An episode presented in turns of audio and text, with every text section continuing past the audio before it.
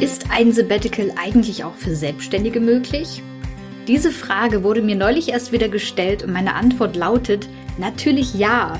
Allerdings gibt es deutliche Unterschiede zum Sabbatical für Angestellte und welche Herausforderungen du also in deiner Selbstständigkeit beachten solltest, wenn du ein Sabbatical machen willst, genau das teile ich heute mit dir in dieser Podcast-Episode. Herzlich willkommen bei Ich muss mal raus deinem Sabbatical Podcast für die achtsame Auszeit vom Job. Ich bin Bea, Host dieser Show und dein ganz persönlicher Sabbatical Sidekick. Ich zeige dir, wie du dein Sabbatical mit Hilfe von Achtsamkeit und persönlicher Weiterentwicklung zu einer wirklich bereichernden Auszeit und somit zur Time of Your Life machst. Also lass uns loslegen.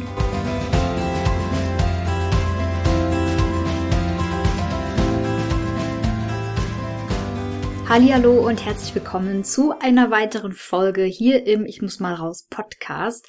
Und heute begrüße ich vor allem ganz besonders alle Selbstständigen da draußen, die jetzt gerade zuhören, denn heute soll es um euch gehen und darum, wie man sich auch aus der Selbstständigkeit heraus eine berufliche Auszeit in Form eines Sabbaticals ermöglichen kann. Und falls du jetzt denkst, ach, das interessiert mich ja eigentlich eher weniger, weil ich eigentlich angestellt bin, dann kennst du vielleicht trotzdem jemanden, der oder die selbstständig ist und sich darüber freut, wenn du diese Episode auch einfach mal teilst und an diejenigen weiterleitest. Darüber freue ich mich übrigens auch sehr, also ganz lieben Dank dafür. Aber zurück zum Thema Sabbatical, denn klassischerweise handelt es sich beim Sabbatical ja um ein Arbeitszeitmodell, das man als Arbeitnehmer oder Arbeitnehmerin mit dem Arbeitgeber aushandelt, also zum Teil auch wirklich sehr individuell gestaltet. Und bei der Selbstständigkeit ist das natürlich in wesentlichen Punkten etwas anderes, aber mir ist trotzdem eingangs erstmal ganz wichtig zu betonen, dass ein Sabbatical definitiv auch hier in der Selbstständigkeit möglich ist. Und es gibt meiner Meinung nach drei ganz wesentliche Unterschiede und Herausforderungen, die auf Selbstständige zukommen, wenn sie sich diese berufliche Auszeit nehmen wollen. Und diese drei Punkte will ich einfach mal in der heutigen Podcast-Episode erläutern und mit dir teilen. Und wir fangen gleich an mit dem Punkt Nummer eins. Und das ist ein Fluch und Segen gleichzeitig. Das wird wahrscheinlich jeder Selbstständige, jede Selbstständige bestätigen. Denn wenn du selbstständig bist, bist du dein eigener Chef, deine eigene Chefin. Jetzt kommt es nämlich ganz darauf an, was für ein Chef du eigentlich bist und wie du selber mit dir als Mitarbeiterin umgehst. Welche Art von Chef bist du also? Du musst dir an dieser Stelle natürlich überhaupt erstmal selbst erlauben, eine Pause einzulegen. Und es ist natürlich je nachdem, wie lange du schon selbstständig bist und wie erfolgreich du auch selbstständig bist, wie auch immer du für dich erfolgreich definierst, hängt es natürlich davon ab, ob du überhaupt schon dir eine Auszeit leisten kannst und willst oder eben nicht und ob du dir diese Pause eben auch erlauben kannst oder eben nicht. Das Wesentliche ist aber, du musst niemand anderen im Normalfall um Erlaubnis bitten für dein Sabbatical, außer dich selbst eben. Und du handelst natürlich alle Details der Auszeit auch mit dir selbst aus. Das ist definitiv eine der größten Herausforderungen für alle Selbstständigen da draußen. Das klingt für alle Angestellten, die jetzt gerade doch zuhören, vielleicht wie ein absolutes Traumszenario. Ja, ich bin meine eigene Chefin.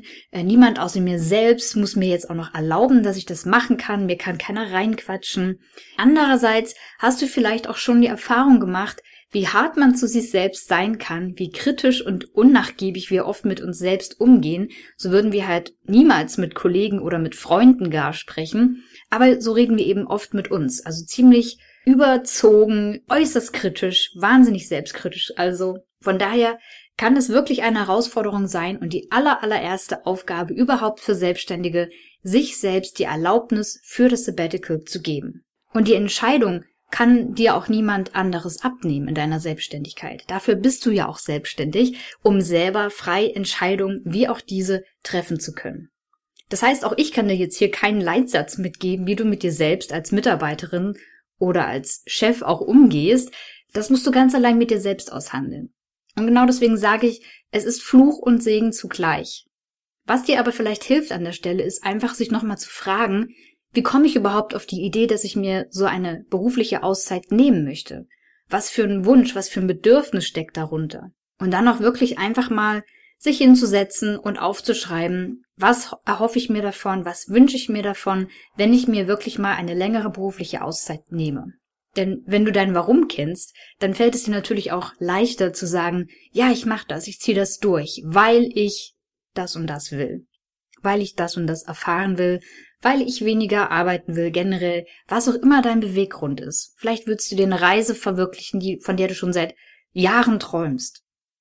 Der zweite Punkt, den ich als Herausforderung bei der Sabbatical-Planung für Selbstständige sehe, ist die Frage der Selbstorganisation. Denn hast du dir selbst erst einmal die Erlaubnis gegeben, ein Sabbatical zu machen, ist die nächste Frage natürlich, wie kann ich mir die Pause, diesen Dienstausfall eigentlich leisten? Denn genau das ist ein Sabbatical an der Stelle für dich in der Selbstständigkeit. Im Normalfall ist es ein Dienstausfall. Das heißt, du arbeitest nicht, sprich, du verdienst kein Geld für dich. Ich weiß, dass wir im Jahr 2022 aktuell leben und dass es viele gibt, die dank digitaler Angebote wie Online-Kurse oder Online-Coachings oder ähnliche Sachen durchaus in der Lage sind, einen längeren Zeitraum nicht wirklich aktiv viel zu arbeiten und trotzdem Einnahmen generieren können. Aber trotzdem ist es natürlich eine Frage, wie lange kann ich mir eine Pause erlauben, sowohl finanziell, aber auch wie viel Pause will ich überhaupt haben? Wie viel Pause brauche ich überhaupt? Und damit verbunden ist halt auch die Frage danach, muss ich frühzeitig anfangen zu sparen oder habe ich zum Beispiel auch schon Rücklagen, auf die ich sofort zugreifen könnte? Wie ist halt auch die zeitliche Vorausplanung? Wie lange soll also die Auszeit andauern? Wie lang kann mein Dienstausfall sein? Das hatte ich eben schon gesagt. Wie lange will und kann ich mir diesen Ausfall auch leisten? Das mit dem Dienstausfall trifft natürlich hauptsächlich auf Selbstständige zu, die alleine arbeiten, also keine MitarbeiterInnen haben. Denn eventuell übernehmen Freelancer oder auch feste Angestellte durchaus Arbeiten für dich, während du nicht aktiv arbeitest, also in deiner Auszeit bist. Die zeitliche Vorausplanung beinhaltet also durchaus solche Fragen wie, wie lange kann und will ich so einen Dienstausfall mir auch leisten? Und auch ganz wichtig, will ich überhaupt wirklich Zero arbeiten und was anderes machen? Oder ist es auch okay für mich, meine Arbeitszeit einfach nur zu drosseln und drastisch eventuell auch zu reduzieren? Denn vielleicht kannst du in deiner Selbstständigkeit ja sogar auch remote aus der Ferne arbeiten. Das heißt, es ist völlig egal. Ich hatte schon Online-Coachings und sowas angesprochen oder generell Online-Dienste, die du in deiner Selbstständigkeit machst. Vielleicht bist du auch Texterin ähm, und schreibst Texte in Auftrag für andere Leute. Nur mal als Beispiel so dass du einfach auch einen Job hast in deiner Selbstständigkeit, dem du, egal wo du gerade bist, nachgehen kannst. Und der absolute Vorteil ist hier eben wirklich, da du dein Sabbatical mit dir allein aushandelst, kannst du hier eben völlig frei entscheiden und die Lösung wählen, mit der du selbst am besten leben kannst. Und höchstwahrscheinlich, würde ich mal behaupten, musst du dann eben auch weniger Kompromisse machen als jemand in der Festanstellung, der eventuell einen Kollegen hat, der gerade noch in Elternzeit ist und dadurch kann man eben frühestens selbst mit dem Sabbatical beginnen, wenn diese Elternzeit zu Ende ist und der Kollege wieder im Dienst ist, sodass halt immer jemand da ist, der eine bestimmte Aufgabe, bestimmte Arbeiten übernehmen kann. Man muss sich also mehr absprechen im Kollegium, aber natürlich auch mit Vorgesetzten. Und hier sehe ich eben wirklich die Selbstorganisation und die organisatorische Vorbereitung für Selbstständige als eine sehr große Herausforderung, wenn du das Thema Sabbatical wirklich angehen willst. Und dann sind wir auch schon bei Herausforderung Nummer drei für Selbstständige, die ein Sabbatical machen wollen, nämlich die richtige Kommunikation nach innen, aber auch nach außen. Was genau meine ich damit? Ich meine damit, dass du als Selbstständiger in den meisten Fällen noch andere darüber informieren musst oder solltest, dass du dich in einer Auszeit befindest. Das ist natürlich im Angestelltenverhältnis genauso, allerdings geht mit der Selbstständigkeit eine größere, ja, ich sag mal, Organisation und auch Vorbereitung einher.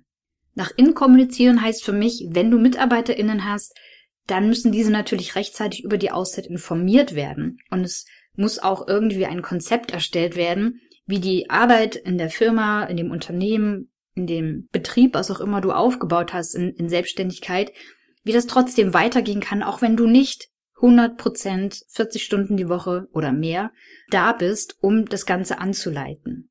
Die Kommunikation nach außen, damit meine ich, dass Kunden und Auftraggeber darüber informiert werden müssen, wie die Zusammenarbeit während deines Sabbaticals aussehen kann.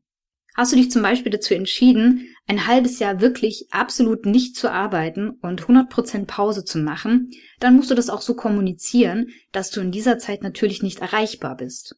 Hast du dich aber dazu entschieden, ein Jahr lang zu reisen und deine Arbeitszeit einfach nur, sagen wir, auf circa 20% noch runterzufahren, dann musst du auch Kunden natürlich darüber informieren, erstens, dass du einmal deutlich weniger arbeitest, also weniger Kapazität hast und zweitens, dass du natürlich nicht so häufig und nur zu bestimmten Zeiten und auf welchem Wege auch erreichbar bist.